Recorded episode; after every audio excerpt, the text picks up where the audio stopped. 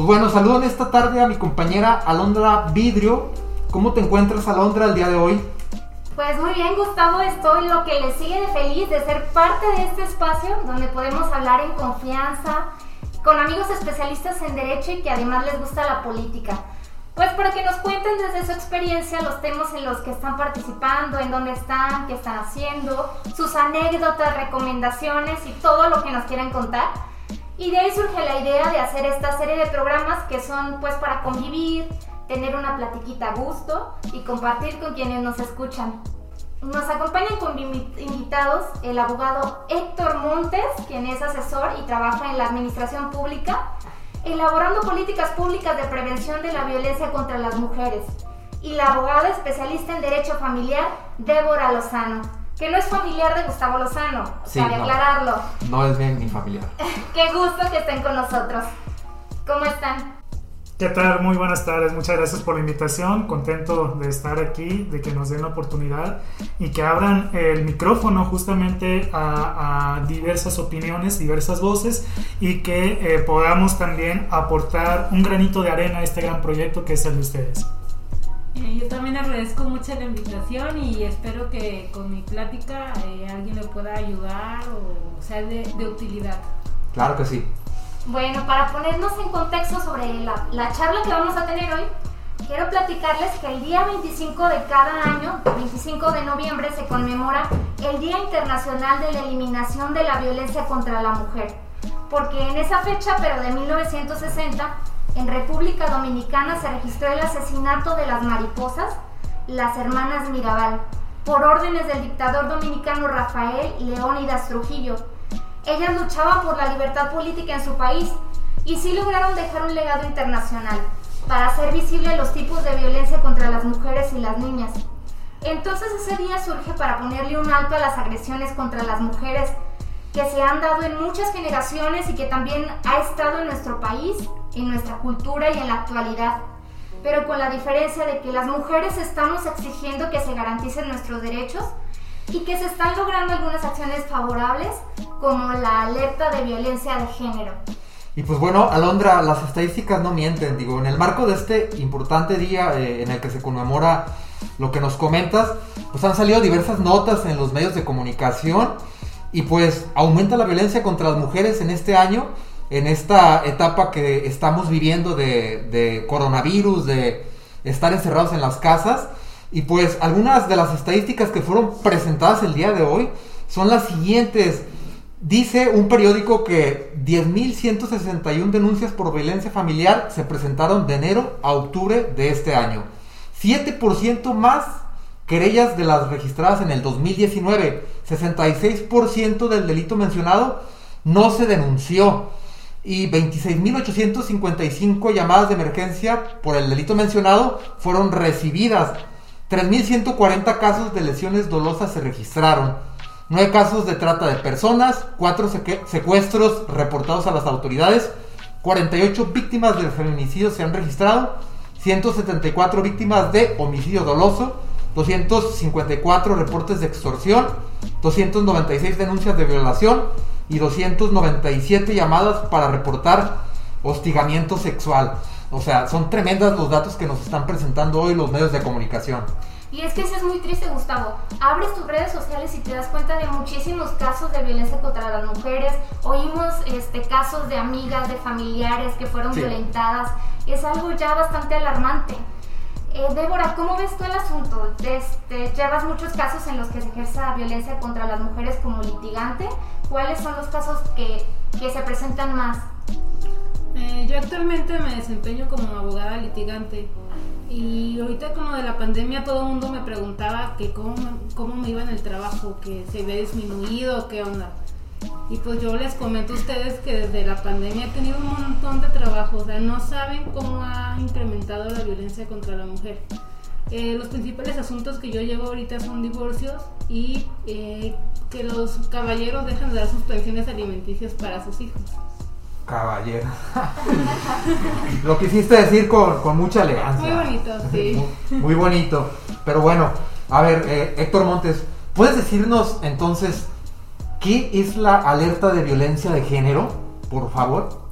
Claro que sí, mira, justamente como comentaba la licenciada Débora, eh, es común y es sabido que en el contexto actual, sobre todo donde hay restricción de movimiento por parte de la pandemia como medida preventiva para evitar contagios, pues eh, ¿qué implica de manera secundaria? Pues que actualmente estén viviendo bajo un mismo techo una persona que genera violencia y otra persona que es receptora de esa violencia, lo que dispara en efecto los casos de violencia eh, familiar.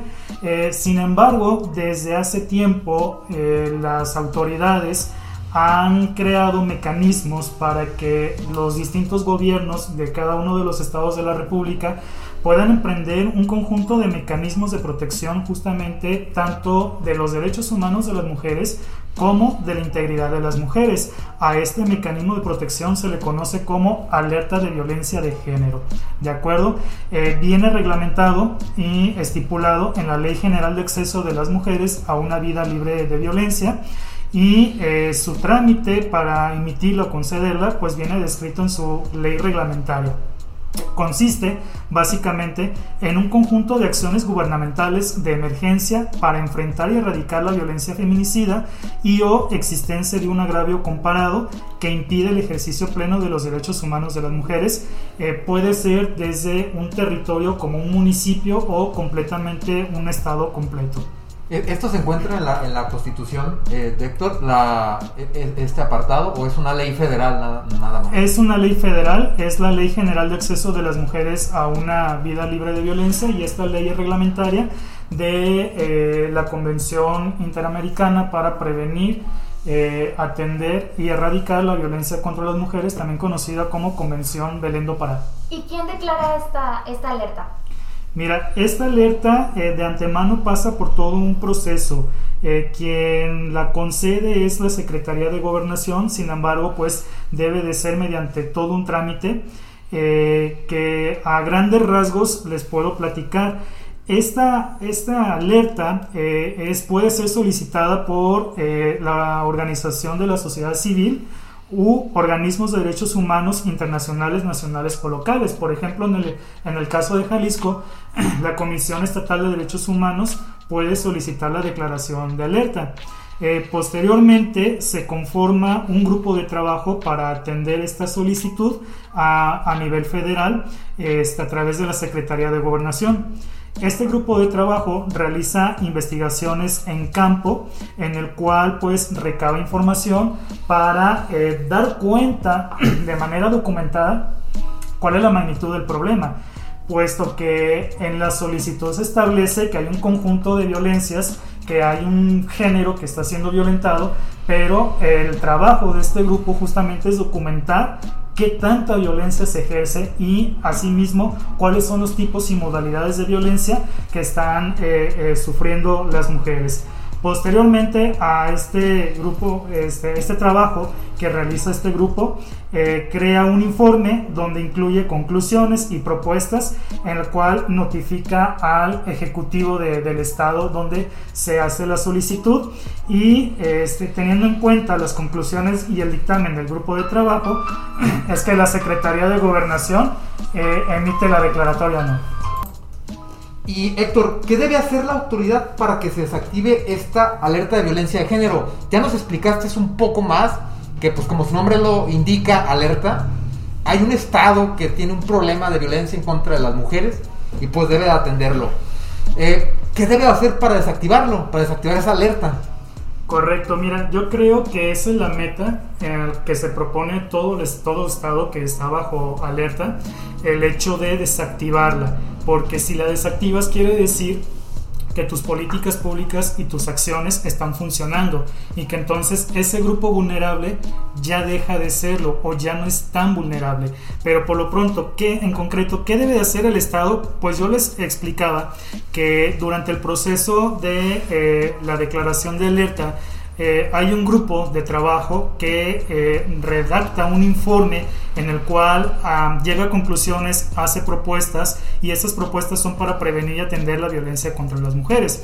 Entonces el Estado debe de trabajar sobre esas propuestas, esas conclusiones y mostrar indicadores, es decir, lo que me indicó el grupo de trabajo ya lo estoy cumpliendo. Si me pidió que fortaleciera el área de seguridad pública o el área preventiva eh, y mis acciones han estado funcionando, quiere decir que ya voy cumpliendo con esos indicadores.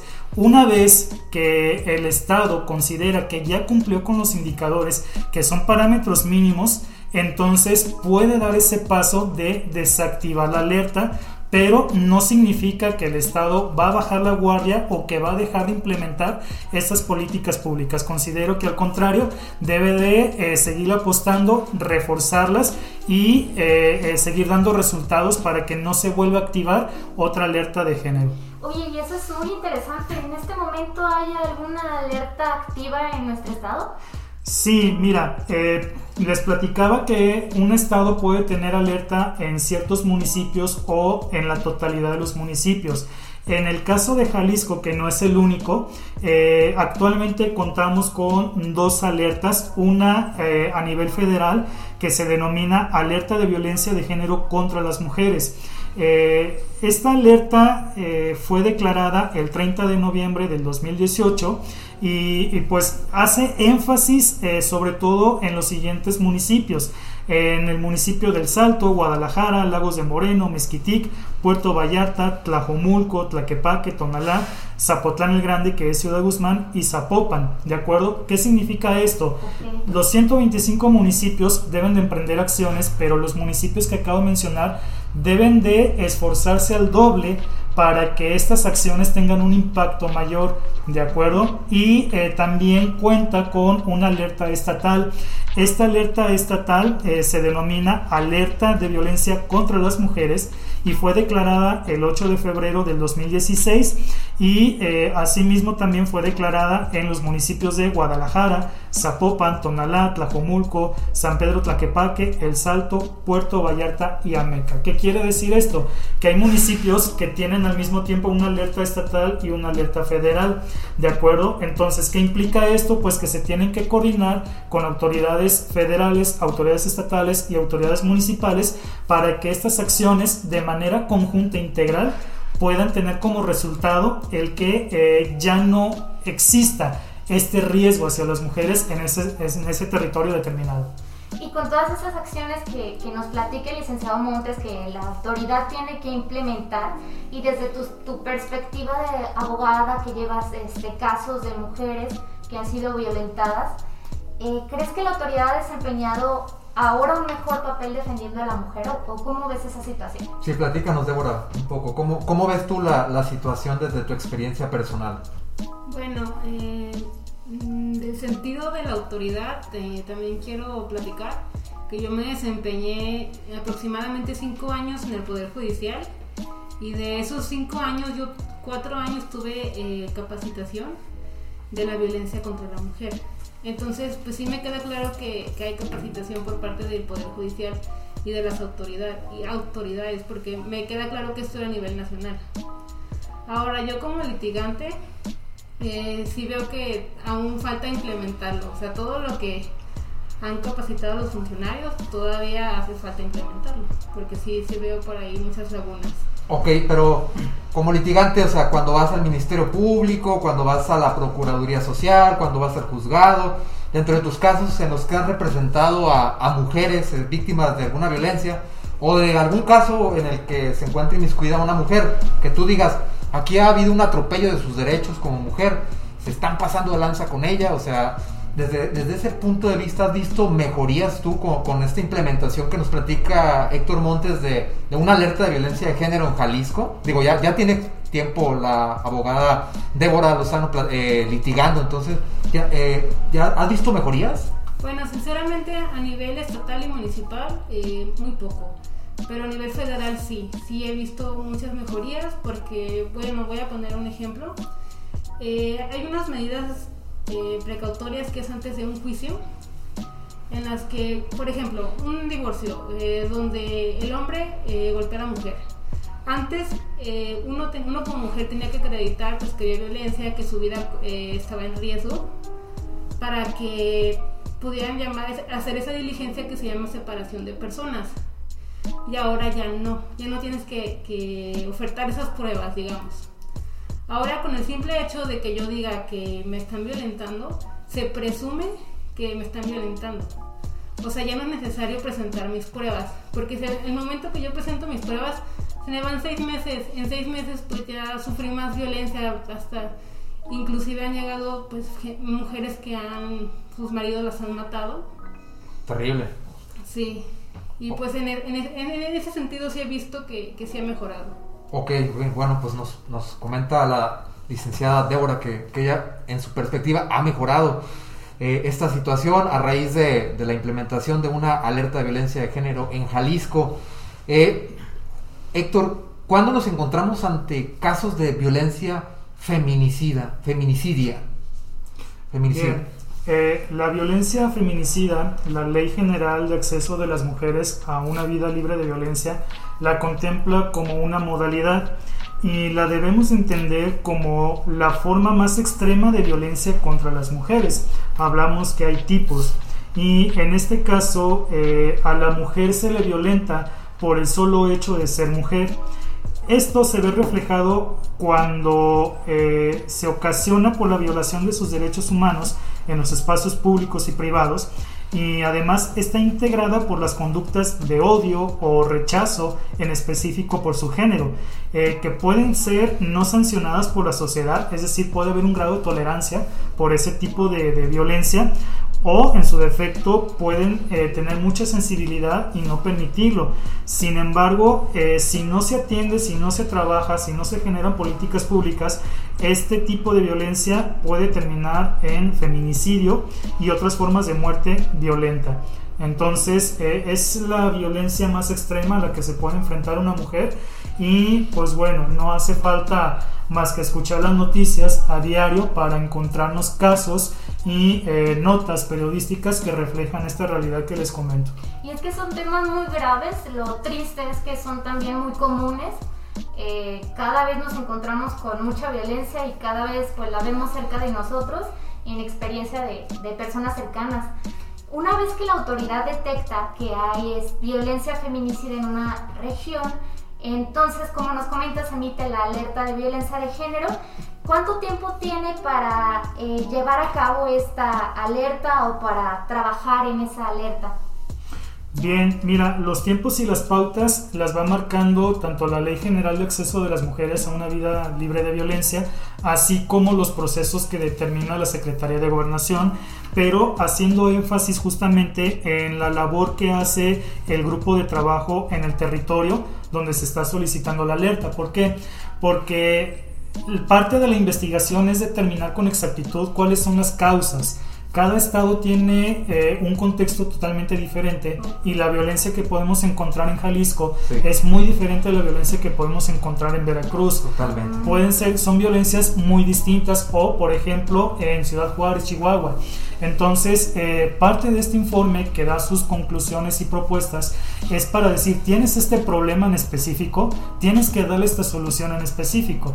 Entonces, dependiendo del contexto, pero también de la disposición que haya por parte de los gobiernos locales y los recursos sobre todo que puedan determinar y dirigir a estos esfuerzos eh, son elementos o ingredientes que van a ayudar para que la alerta no dure mucho o en el caso de Jalisco, por ejemplo, que se dictaminó la primera en 2016, la segunda en 2018, pues que todavía estemos trabajando para alcanzar esas metas y esos esfuerzos y eh, eh, podamos ver como una realidad que pronto hablemos de que ya se desactivaron estas alertas. Pues ojalá que sea rápido la desactivación porque pues día a día se violan derechos de las mujeres y tiene que desempeñar la autoridad de esa labor. Sí, queremos sentirnos seguras. Sí o sí.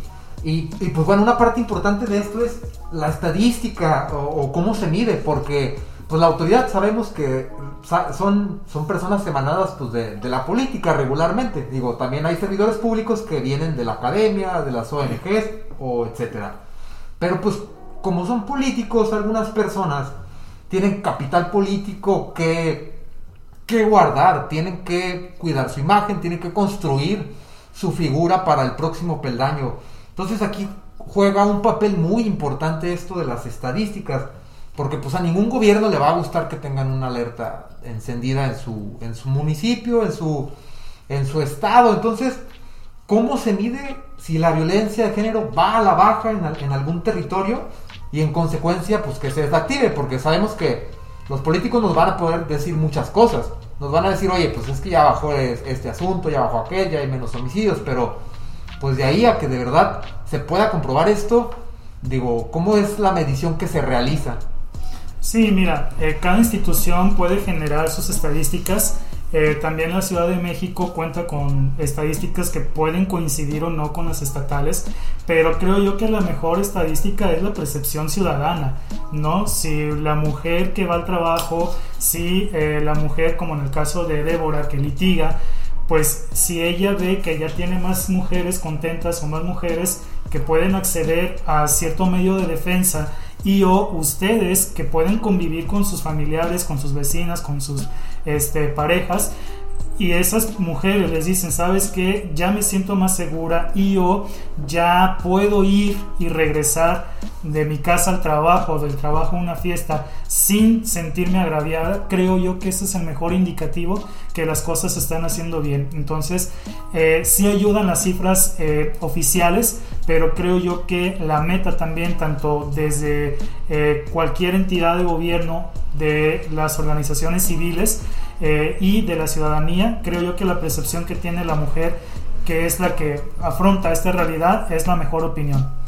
Muy bien, Montes, pues muchas gracias. Pues para cerrar lo, lo fuerte, la, el tema principal del día de hoy, llegamos a la parte de las conclusiones y, mi estimada Alondra, Alondra Vidrio, ¿qué conclusiones tienes en torno a este, a este tema tan complicado y que, y que pues nos atañe a toda la sociedad? Me encanta cómo el licenciado Montes y la licenciada Débora en pocas palabras nos han este, dado eh, elementos puntuales de qué es la alerta de violencia de género y bueno, yo me voy con que sirve para garantizar la seguridad, que ya no haya violencia, para eliminar las desigualdades y la discriminación contra la mujer y pues bueno, hay que impulsarlo desde eh, la ciudadanía y como litigantes también.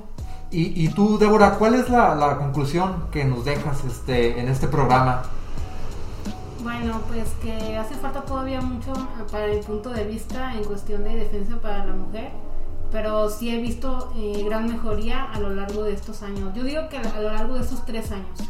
Ok, y, y tú Montes, ¿con qué, ¿con qué conclusión finalizas este, este programa? Sí, yo considero que eh, tanto las entidades de gobierno como las organizaciones civiles, pero sobre todo las mujeres, las, ciudadanas y nosotros también los ciudadanos, eh, debemos de trabajar de manera conjunta y coordinada para poder eh, lograr el objetivo que es que se erradique la violencia de género en, en, en nuestro estado. Y pues antes de que se vayan nuestros invitados, queremos preguntarles sobre una recomendación Héctor, recomiéndanos un libro o una película a nuestros escuchas relacionado al tema, que los sensibilice o que los ayude, que les dé a ellas ese pequeño empujoncito que les falta para tomar a lo mejor alguna decisión de dejar algún patán, algún tirano, alguien que ejerce violencia contra ellas, alguna recomendación que puedas emitir. Sí, muchas gracias. Mira, eh, yo les voy a recomendar el libro que se llama Ellos Hablan, inicia con un hashtag, hashtag Ellos Hablan, de la periodista Lidia Cacho. Eh, son testimonios de hombres, la relación con sus padres, el machismo y la violencia. Eh, en este libro, el machismo, eh, redacta Lidia Cacho, es la idealización de la violencia como medio, como fin, como instrumento. Ella aborda la violencia machista, pero desde la voz y el testimonio de quienes generan la violencia. Entonces es un muy buen enfoque porque nos ayuda a entender cómo es la mente, la visión y la idea de la persona que ejerce esa violencia. Entonces eh, les recomiendo ese libro porque les va a dar muchas herramientas. Muy bien, y Muchas gracias por la recomendación, un libro que se oye muy interesante. Entonces, licenciada Débora, eh, con usted queremos saber cuál ha sido la experiencia más complicada que ha vivido relacionada a la violencia contra la mujer en su ejercicio, en tu ejercicio profesional como abogado. O sea, ¿de qué te has enterado? ¿Cuál ha sido el caso más cabrón? Así que tú digas, oye, pues la neta, este caso me removió, me removió los sentimientos y pues le estoy echando todos los kilos para que salga adelante el caso y para salvar a una mujer que está siendo víctima de violencia. Bueno, sí, eh, voy a comentar un asunto que me impactó muchísimo. Pues, por obvias razones no voy a decir los nombres, pero es una muchacha en una edad promedio de 30 años que vivía en unión libre con, pues, con su pareja. Ellos tenían un hijo en común. Eh, salieron un día de un concierto a las 3 de la mañana y que pasaron por Plaza del Sol. Entonces, pues que el señor andaba borracho y que empezó a ver a los transvestis y que le dijo, oye, pues son, son hombres, ¿no te acuerdas o qué? Y que eso como que pues se deschavetó el hombre. Y le puso la golpiza de su vida a mi clienta. Mm, la dio por muerta, por eso la dejó. Qué terrible. Eh, la encontraron unos señores que iban en una camioneta y pues la llevaron a auxiliarla. Y ese caso me, ha impactado mucho porque pues estuvo en coma mi, mi clienta. Y ¿saben qué fue lo que más me decepcionó? Que volvió. Volvió con su pareja. ¿Cómo puede ser? Y pues ahorita ya se separaron, ahorita estoy llevando yo el asunto de la custodia, de los alimentos, de la... promoví la pérdida de patria potestad. Pero me marcó muchísimo cómo después de un, una aberración, un acto tan horrible, puede uno volver con su agresor. Sí, gracias por compartirnos ese tipo de situaciones tan difíciles para las mujeres y sobre todo que sepan que tienen herramientas, que tienen instituciones, que tienen eh, la ley de su lado, abogados a los cuales pueden recurrir cuando se encuentran en estas situaciones tan difíciles y bueno, no, no están solas. Le agradecemos a, Héctor Montes y a la licenciada Débora que nos, que nos aceptara este cafecito, y la cerveza. Eh, gracias por estar con nosotros. Gracias a ustedes por la invitación. muchísimas gracias.